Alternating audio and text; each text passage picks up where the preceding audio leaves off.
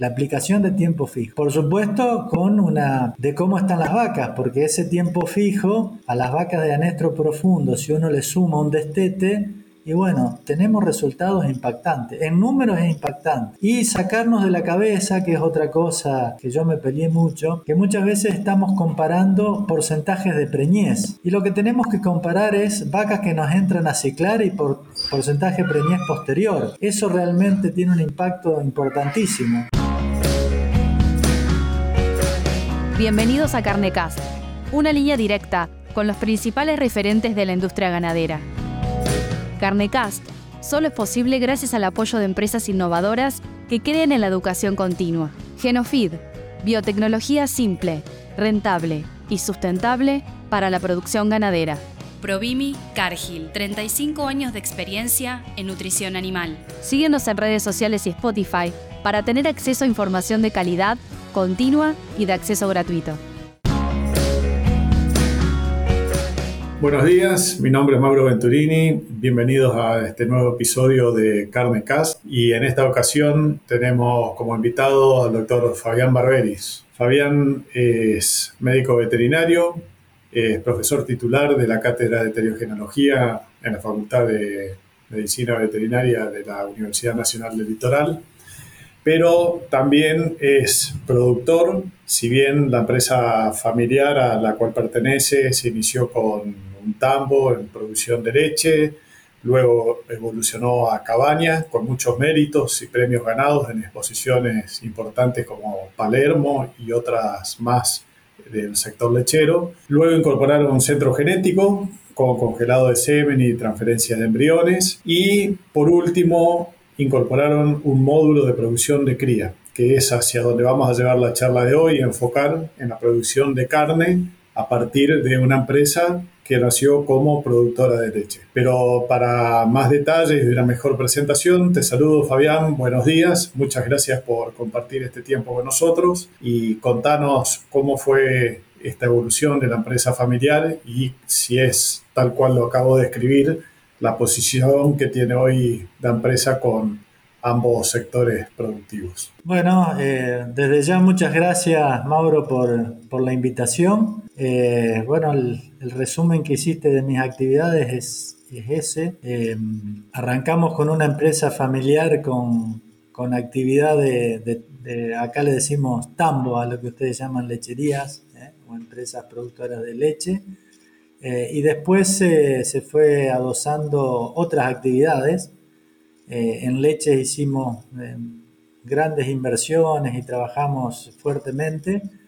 en cría quedó un poco más como, como relegada en la, la, introducción de tecnologías, pero bueno, hace algunos años, gracias a Dios, se fueron sumando gente a la empresa y bueno, me dediqué un poquito más a cría y bueno, copiando un poco lo que son los programas de mejora que teníamos en leche, eh, haciéndolos, eh, o sea, llevándolos a cría, ¿no? Eh, eso es un poquito lo, que se fue haciendo.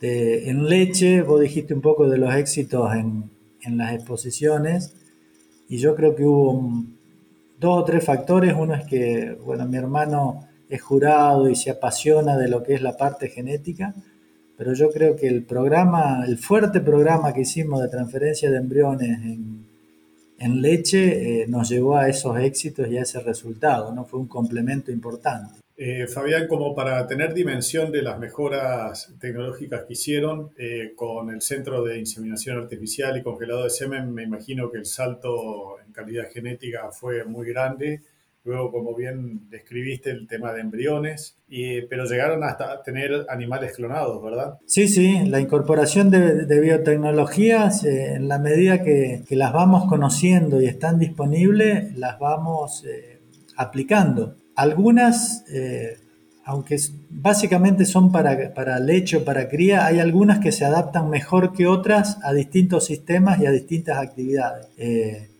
con respecto al, programa, para que tengas la, dimensión y lo que yo siempre le aclaro incluso a, los chicos, ¿no? para, para aconsejarlos, eh, es un poquito que las transferencias de embriones las sacamos de hacer transferencia a las vacas que nos interesaban y tratamos de hacer un, programa de mejoramiento en base a... Eh, la curva poblacional, o sea que la idea era al 20% de las que nosotros considerábamos como vacas mejores del plantel, a, todas las vacas ponerlas en trasplante de embriones o en, programas de transferencia, y eso realmente nos impactaba porque lográbamos eh, el 30% de la reposición con ese grupo selecto. Entonces la presión de selección que hacíamos era muchísima y se avanzó muchísimo. Eh, también ahí por circunstancias especiales hicimos fertilización in vitro, que en las voz, eh, o sea, en, las voz Taurus no, no nos fue tan bien en lecheras como en la transferencia directa. Entonces seguimos aplicando la transferencia directa. Creo que eso hay que reverlo en lo que son las índicas. Pero bueno, son todas estrategias y alternativas que vamos, eh, vamos implementando eh, y vamos viendo la que mejor se, se ajusta. ¿no? Básicamente eso porque uno tiene los resultados y ve el impacto ¿no? que tienen las técnicas y si las podemos y el costo de las mismas. ¿no? Entonces eso es lo que vamos haciendo, es algo muy simple. con eso contesta la pregunta. Ok, te quiero repreguntar sobre el concepto de la utilización de las técnicas de transformación transferencia de embriones. ¿Por qué crees que en Vos Taurus tuvieron resultados un poco inferiores a las cruzas y, que repitas cuál es la idea que, estás analizando, cuál es tu concepto respecto de continuar también con el método tradicional. Eh, bueno, eh, vos sabés que la, población eh, folicular que hay en, en, un ovario entre vos Taurus y vos Índicos es diferente. Y otra cosa diferente es eh, la, respuesta que tenemos en, las superovulaciones. Eh, entonces, eh, las técnicas que están compitiendo, digamos, y que tienen más o menos un objetivo común son transferencia de embriones directa, donde nosotros lo que hacemos es le aplicamos hormonas a, una vaca y, y, de esa aplicación va a haber una respuesta superovulatoria la inseminamos a la vaca que llamamos donante, ¿no? Y a los siete días vamos a recolectar los, eh, los embriones que tenemos disponibles para ponerse las receptoras o congelarlos. En caso de, los bovinos de, los bostauros, ¿no? Los bovinos, tanto los carniceros como los, los eh, lecheros, la respuesta es bastante consistente y tenemos nosotros mediante esa técnica un resultado de entre 5 o 6 embriones transferibles por, por cada una de, la aplicación de esta técnica. Eh, un poquitito la superovulación tiene algunas limitantes, como hay que hacer un tratamiento bastante constante, rígido, sin errores. Hay que mañana y tarde ponerle, aplicarle cuatro inyecciones a las vacas. De, como es en tambo no hay mayores dificultades y se puede hacer. En cambio en cría eso eh, hace bastante engorroso la, técnica. Eh, eso sería en cuanto a transferencia directa, ¿no? Entonces nosotros nos estamos manejando ahí con un resultado de unos dos y medio a tres preñeces por cada tratamiento superovulatorio que le hacemos. Y ese tratamiento superovulatorio necesita un tiempo para volver a implementarlo de unos 45 a 60 días. Entonces sabemos que según las vacas si están directamente en transferencia o le hacemos una o dos transferencias y después las preñamos, vamos a tener unos 10 a 15 hasta 20 embriones, porque la respuesta es bastante diferente entre una vaca y otra, o, preñeces más que embriones, por cada, cada programa que lancemos anualmente. Eh, en cuanto a la fertilización in vitro, es bastante más simple de implementar para el productor, porque van los técnicos, punzan las vacas, se llevan los ovocitos, se inseminan, se cultivan y se inseminan en, el laboratorio y a los siete días vas a implantar los embriones, que para cría esa es una ventaja muy importante porque no tenés todo el otro trastorno. ¿no? Y ya te digo, como las vacas tienen una población folicular mucho más, eh, más alta, sin hacer la superovulación, podemos ir eh, y punzar y tener una muy buena cantidad de, estructuras para después fertilizar. En caso de, las, taurinas, si no le hacemos una preestimulación con FSH, se complica un poco y no vamos a tener eh, muy, buenos resultados. Nosotros, cada sesión de punzado que le hicimos a, un grupo de vaca, estábamos teniendo 1,1, 1,2 eh, preñeces por, eh, por cada sesión de punzado. Entonces, cuando uno evalúa los costos y la ineficiencia de cada técnica, en las lecheras nos convenía aplicar esta, ¿no? Eh, la transferencia directa. Aparte que, bueno, vos conocés, Mauro, tenemos el laboratorio ya instalado, eh, digamos que, esa parte la tenemos bien, eh, bien aceitada, donde está la cabaña de, de vaca Holstein. bueno, no sé si fue claro la, más o menos la descripción de las técnicas, ¿no? Sí, sí, totalmente, Fabián. Lo que llama la atención, cómo es la biología, ¿no? Porque normalmente con, con las voz Taurus y especialmente las razas lecheras, la incorporación de biotecnología siempre fue más fácil y en términos de, de tiempos es como que están 10, adelantados, 10 años adelantados respecto de la cría, pero para este caso de la fertilización in vitro eh, resultó la suerte totalmente diferente.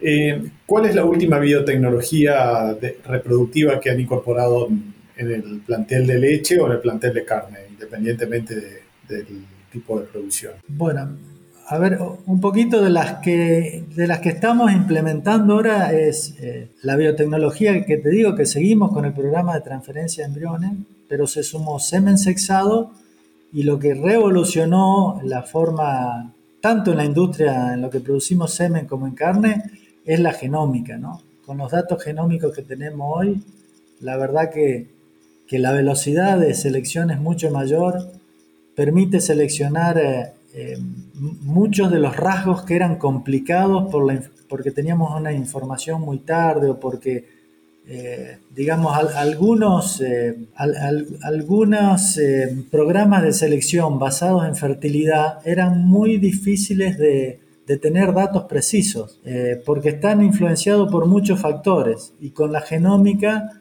eso realmente cambia y, produce una mejora mucho más rápida y mucho más seguro, aunque tiene dispersión, ¿no? Como cualquier cosa. Entonces, los programas de tanto de transferencia combinados con semen sexado y combinados con genómica en leche nos están produciendo unos resultados impresionantes, te diría. El, el avance es muchísimo, ¿no? Y nos si bien Holando era una raza que ya no había tanta dispersión porque estaba, está bastante seleccionada, igual nos, nos facilita eso, ¿no? Eh, tener eh, eh, cada vez más animales con, con, más consistencia en los resultados. yo creo que eso es, es lo que más impactó, ¿no? ¿Y a esa tecnología, Fabián, la pudiste trasladar ya a carne? ¿Usan semen sexado en carne? no, lo que pasa es que cuando tenés buenos índices reproductivos en carne, medio, yo creo que no, es un problema la presión de selección que le haces a las vaquillonas porque te sobran vaquillonas. En cambio, en los tambos nuestros de Argentina todavía no nos estaban sobrando tantas vaquillonas para seleccionar. Que creo con todos los informes que hay americanos, sí, hoy le, en Estados Unidos están sobrando, y en Canadá también, ¿no? Están sobrando vaquillonas y ellos están aplicando, eh, los genotipean a, las vacas de su tambo, dejan para reposición las mejores eh, vacas o las que tienen mejores caracteres eh, por genotipo y, al, resto de las, de las vacas usan hasta semen de carne, ¿no? pero por eso, viste, yo creo que muchas veces más que copiar tecnologías hay que adaptarlas que en tu establecimiento eh, tengas necesidades.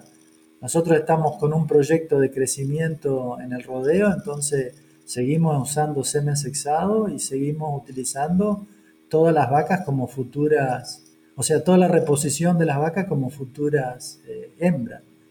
Pero bueno, Viste, esto es como siempre, yo creo que el sentido común es, lo que debe priorizar y los objetivos de cada empresa deben estar claros. Lo que sí es que hay un, un portfolio de, de, técnicas que se pueden aplicar muy interesante. Sí, yo comparto, es crucial lo que vos decís porque uno muchas veces se deja llevar por las luces de técnicas que son muy, muy interesantes, pero son imposibles de utilizarlas en el medio que nos toca o a veces requiere de ciertas adaptaciones, entonces hay que ser muy criterioso en ese sentido. En cuanto al semen sexado, eh, ¿ustedes están incorporando semen directamente comprado, importado o existe alguna compañía que todavía ofrece el servicio de sexado en Argentina? No, Argentina fue pionera en, el 2000 con, incluso alguna compra de patente con el sexado, 2000-2001 creo, eh, con una empresa que participó en, todo el desarrollo de eso. Después eh, hubo algunos problemas y bueno, se desvincularon y hoy por hoy no hay, no hay toros que se sexen en, Argentina. Estuvieron hace cinco años, la empresa no, no, produjo más semen. O sea, todo lo que se usa hoy es, eh, semen importado. Desexado, por supuesto, ¿no? Probaron, sí, sí, sí, desexado. Eh, ¿Tienen experiencia de eh, producción de embriones con semen sexado? Eh, sí, sí, sí. Incluso hicimos al principio, en el 2004, 2005, hicimos unos trabajitos bastante, o sea, que tienen bastante fundamento científico y, bien evaluados, ¿no? Utilizando en vacas, eh, en vacas lecheras multíparas, semen sexado comparándolo con semen convencional la verdad que se hizo un buen diseño experimental y en ese momento nos fue, pero de terror, ¿no? O sea, yo creo que logramos el 5% de fertilización en semen sexado, con semen sexado. Después lo seguimos probando porque había vacas que nos interesaban y eligiendo las donantes y teniendo algún, algunas características eh, que uno ya conoce de las donantes, seguimos usándolo, logrando, eh, si, tenemos una tasa de fertilización del 60%, 65% con semen convencional, logramos tasas del 40, 45 con semen sexado. Entonces uno evalúa qué conviene en cada vaca, ¿no?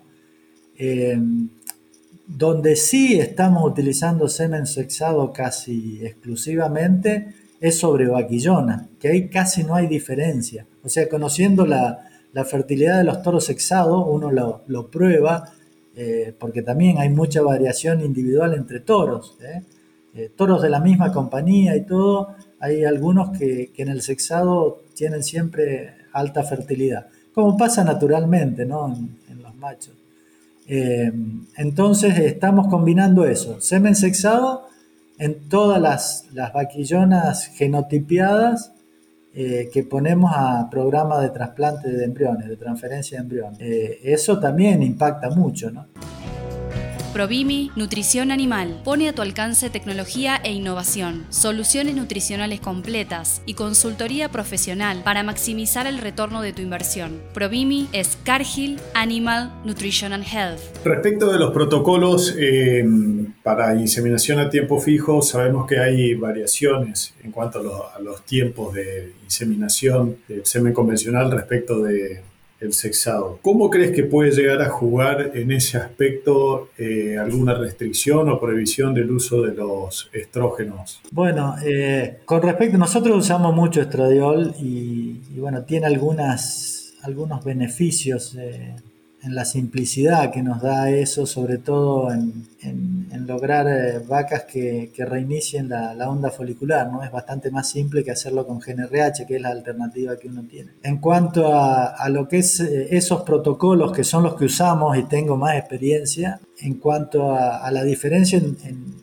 programas de, de semen convencional asexado, ya lo tenemos bastante estandarizado y lo que hacemos es atrasarlo ¿eh? atrasarlo unas horas, entonces ya con eso lo, estabilizamos. Y los otros, eh, la alternativa de que en algún momento eh, se prohíban los, los estrógenos, los estamos, o sea, estamos tratando de empezar a trabajar con GNRH, que es un poquito lo que nos lo podríamos aplicar sin problema, y se están haciendo algunos protocolos y hay muchos grupos de trabajo que, que empezaron a utilizarlo. Nosotros generalmente eh, en nuestro establecimiento no hacemos investigación, hacemos eh, directamente, eh, utilizamos los, los, protocolos que, que, bueno, uno saca de paper o de publicaciones y los probamos, sí lo analizamos, a veces hacemos investigación aplicada, o sea,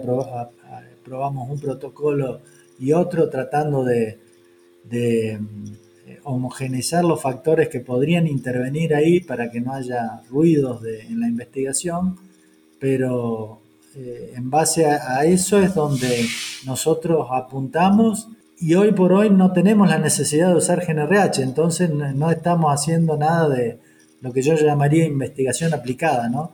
Con registro de datos. ¿eh? Lo que estamos usando son los tradicionales con, con benzoato, donde sí empezamos a utilizar algo de GNRH en las vacas de alta producción, porque bueno, vemos que hay alguna mejoría en ese caso específico. ¿no? Claro, sí, la pregunta viene enfocada a la, tendencia mundial y al ruido que se viene escuchando ya desde hace unos, unos, cuantos años sobre la posibilidad de que se venga esta prohibición. De hecho, Uruguay ya tiene algunas restricciones y creo que Paraguay a partir del año pasado también comenzó a restringir un poco el uso de estradioles.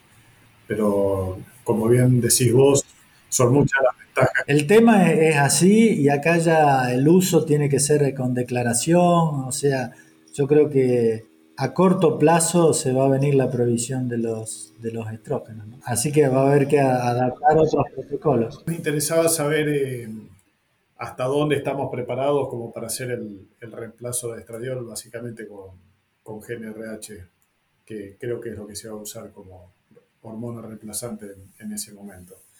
Eh, Fabián, en cuanto al módulo de cría, eh, ¿cuál es el, futuro? ¿Hacia dónde están mirando? ¿Qué nuevas incorporaciones tecnológicas tienen pensado? Eh, bueno, nosotros la, la tecnología estamos pensando Replicamos lo que habíamos hecho en Tambo y ahora estamos pensando utilizar eh, fertilización in vitro por la facilidad que te decía de, lo, de la utilización de protocolo. Todavía hay bastantes resultados eh, controvertidos y, bueno, esa, eh, para redondear esa facilidad tendríamos que utilizar en cría el sistema que tenemos nosotros estacionado, entonces tendríamos que utilizar programas con muchos embriones congelados. y estamos utilizando razas híbridas, entonces eh, la congelación tiene algunos problemitas en, cuanto a los porcentajes de preñez. ¿eh? Nosotros tenemos casi 15 puntos de diferencia entre lo que hacemos en Holando con lo que hacemos en cría,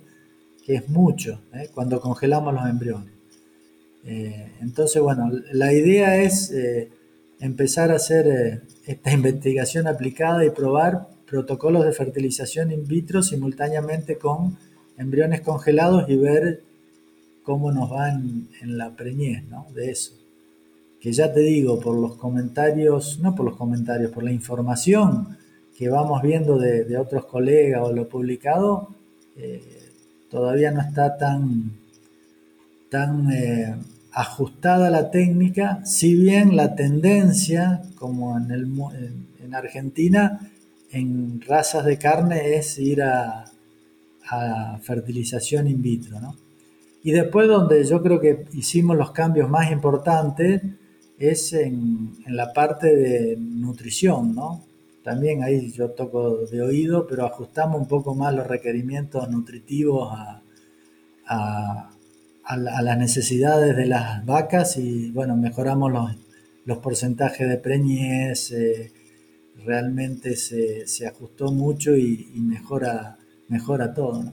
Vos sabés, Mauro, que eh, muchas veces la, actividad de carne, eh, sobre todo en el norte de la provincia que estamos, eh, muchas veces no se maneja muy bien la, parte alimenticia y no es fácil de manejarla tampoco, ¿no? Pero donde uno logra ajustar eso, los resultados cambian notablemente.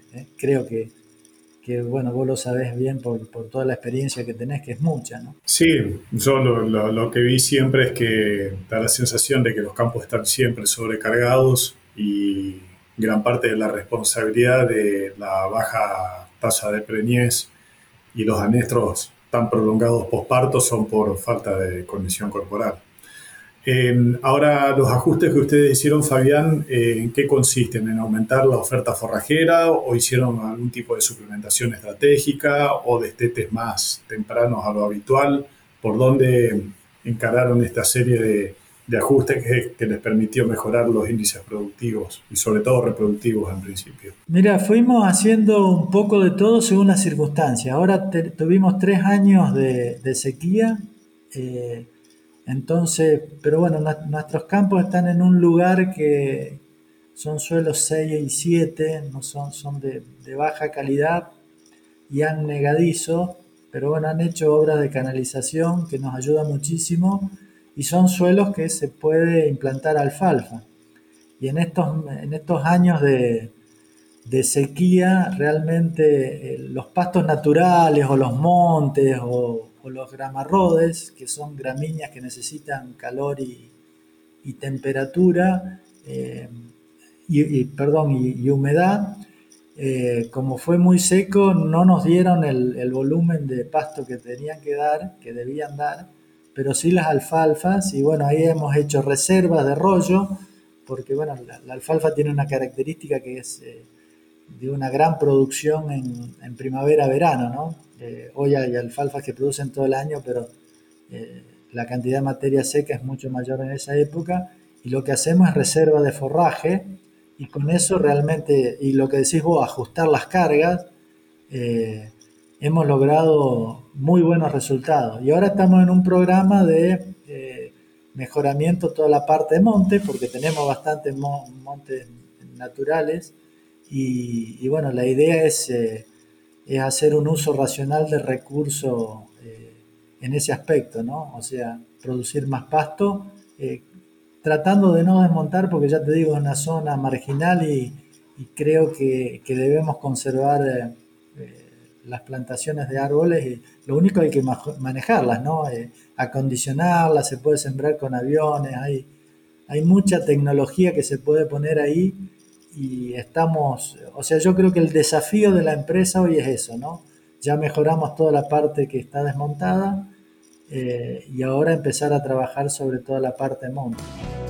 La tecnología Genofeed logra mejorar la digestibilidad de todo tipo de alimentos que consume el rumiante. Esto permite un incremento de los kilos de carne por hectárea producidos de una forma sustentable, obteniendo una mejora en el rendimiento del negocio y la salud de los animales. En Genofeed buscamos cambiar el paradigma en la nutrición de rumiantes.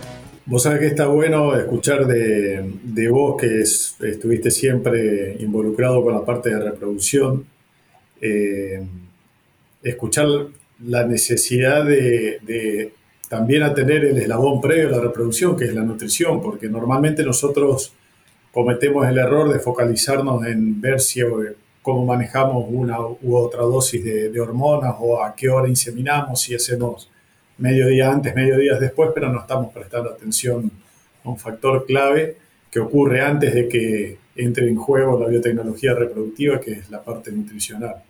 Y yo creo que en, en los rodeos de cría en general, que por razones obvias están en los peores campos productivos, eh, hay una falencia en ese aspecto impresionante, por eso tenemos los resultados tan bajos. Eh, cuando lo comparo a, los resultados que hay acá y uno se da cuenta que enseguida eh, una de las grandes diferencias es la condición corporal con la que entran a servicio las vacas o, a inseminarse. Y bueno, después la presión de selección también, ¿no? Porque los animales que fallan se van, no, no hay no hay chances. Pero creo que el gran factor, la gran diferencia es la condición corporal. Eh, Mauro, eh, estoy convencido de eso y uno por ahí se pasa por alto cosas. Yo creo que lo más importante que nosotros hicimos en nuestro programa de, trabajo eh, acá en Cría, y que la verdad se me pasó y ahora que vos lo, lo comentás quiero aclararlo, es el uso de tiempo fijo en, en vacas con cría al pie. Eh, dándole algo de comer y con un programa, nosotros tenemos, arrancábamos los servicios con un 35 hasta 60% de vacas en anestros superficiales y con ese priming de hormonas que le hacemos, la sacamos de ese estado y logramos en la primera semana de servicio que tenemos, logramos tasa del Ponele 40 con cría al pie, que no son tan buenas, o sea, de porcentaje de preñé. Pero esas vacas, además de ese, 40, que ya es bueno porque es el primer día, el inicio de, la, fecha reproductiva, eh, esas vacas nos, nos empezaban a ciclar. Entonces, en dos ciclos estábamos con el 60 o 65% de las vacas preñadas.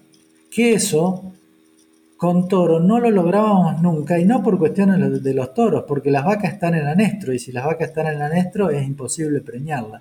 Entonces yo creo que en nuestro rodeo del lechero, si tengo que destacar una biotecnología aplicada que produce un impacto impresionante, es, son los tiempos fijos, la aplicación de tiempo fijo.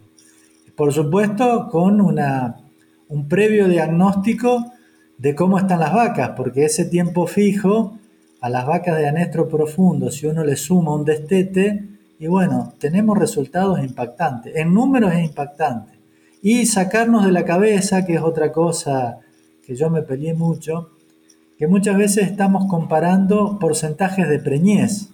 Y lo que tenemos que comparar es vacas que nos entran a ciclar y por porcentaje de preñez posterior.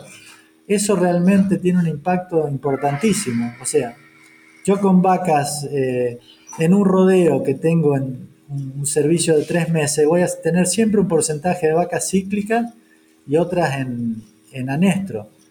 Eh, y lo que hacemos con, la aplicación de programas de, inseminación a tiempo fijo es mover estas vacas y no compito por tener un 65% de preñez en todo el rodeo, eh, por lo menos en, en, esa primo inseminación. Yo con un 40% estoy contento y me dicen, che, yo tengo mejores resultados, pero aplicándole a todas las vacas y no solo a la cíclica, la conveniencia económica de ese programa es mejor que aplicándole solo a la cíclica para tener un buen número de, porcentaje de preñez.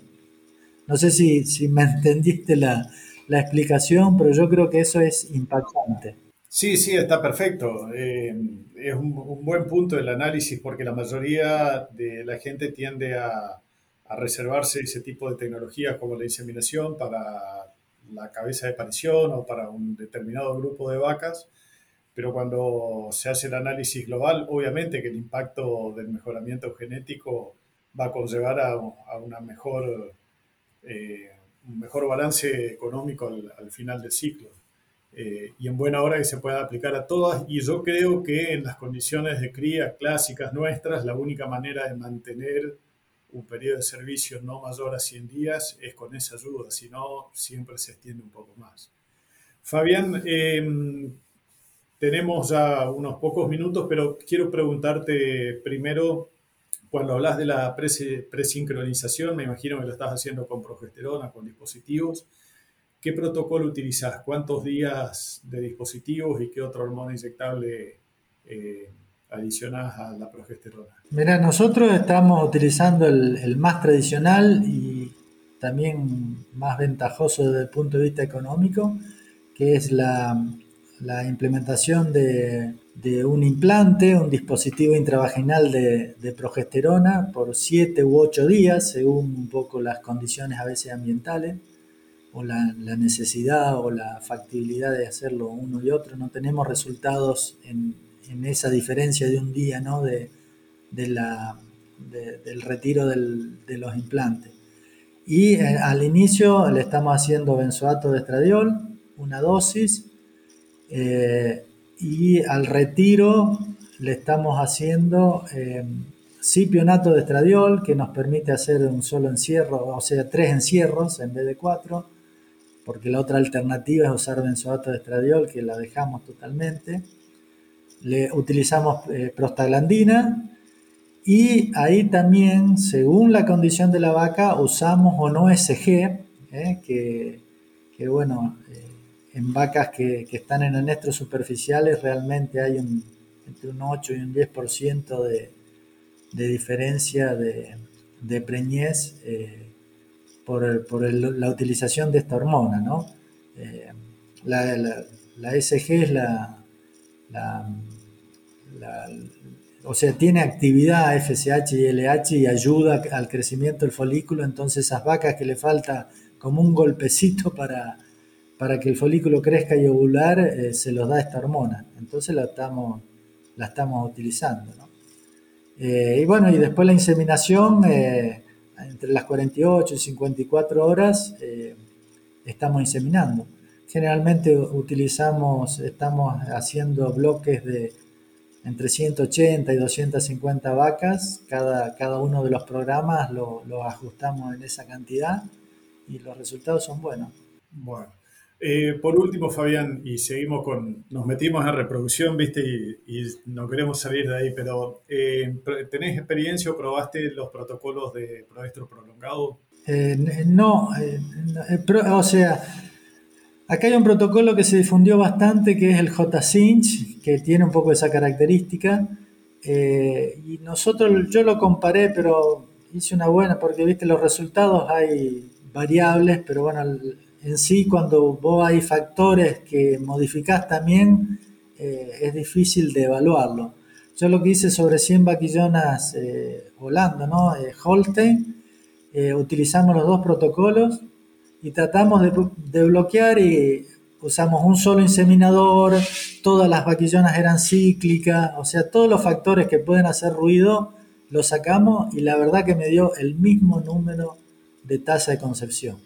¿Eh? con el que te digo, el, de cipionato, con este de, del J-Sin, ¿no? Eh, ahí también utilizamos en esas vaquillonas semen sexado. Y realmente nos dio, o sea, ni una diferencia significativa. ¿eh?